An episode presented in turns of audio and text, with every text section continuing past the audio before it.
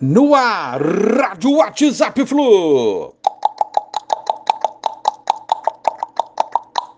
Bom dia, galera. Aça Tricolor, 4 de novembro de 2021. Ontem, as meninas do futebol do Fluminense golearam o Vasco por 3 a 0 nas Laranjeiras e se mantiveram na liderança da Taça Guanabara da categoria. Boa, meninas do Flu! Fluminense Esporte, Maraca, sábado, 21 horas, trigésima rodada do Brasileirão. Fluminense, 39 pontos. Luta de um time ainda com o sonho de disputar a Liberta 2022 contra outro time que luta para sair da zona de rebaixamento. O nosso Flu enfrenta ainda nove adversários, quatro lutando para não cair, um que já caiu, a Chape, mas que faz jogo duro ainda, como vimos contra o Corinthians aí no último jogo da Chape.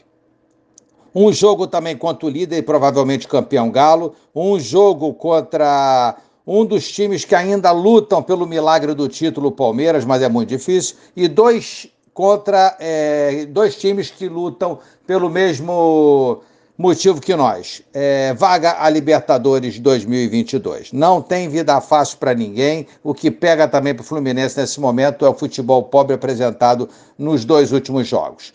Precisamos reagir. Ontem assisti Galo e Grêmio, o Grêmio próximo adversário do Fluminense, em situação dramática geral, né? É, a gente se pergunta por que, que o Grêmio chegou nessa situação com o time, com o elenco que tem. Fez um bom jogo, jogou de igual para igual com o Galo, perdeu, mas jogou de igual para igual com o líder. Então, não tem jogo fácil, amigos. E o, e o Grêmio é o próximo adversário do Fluminense depois do esporte.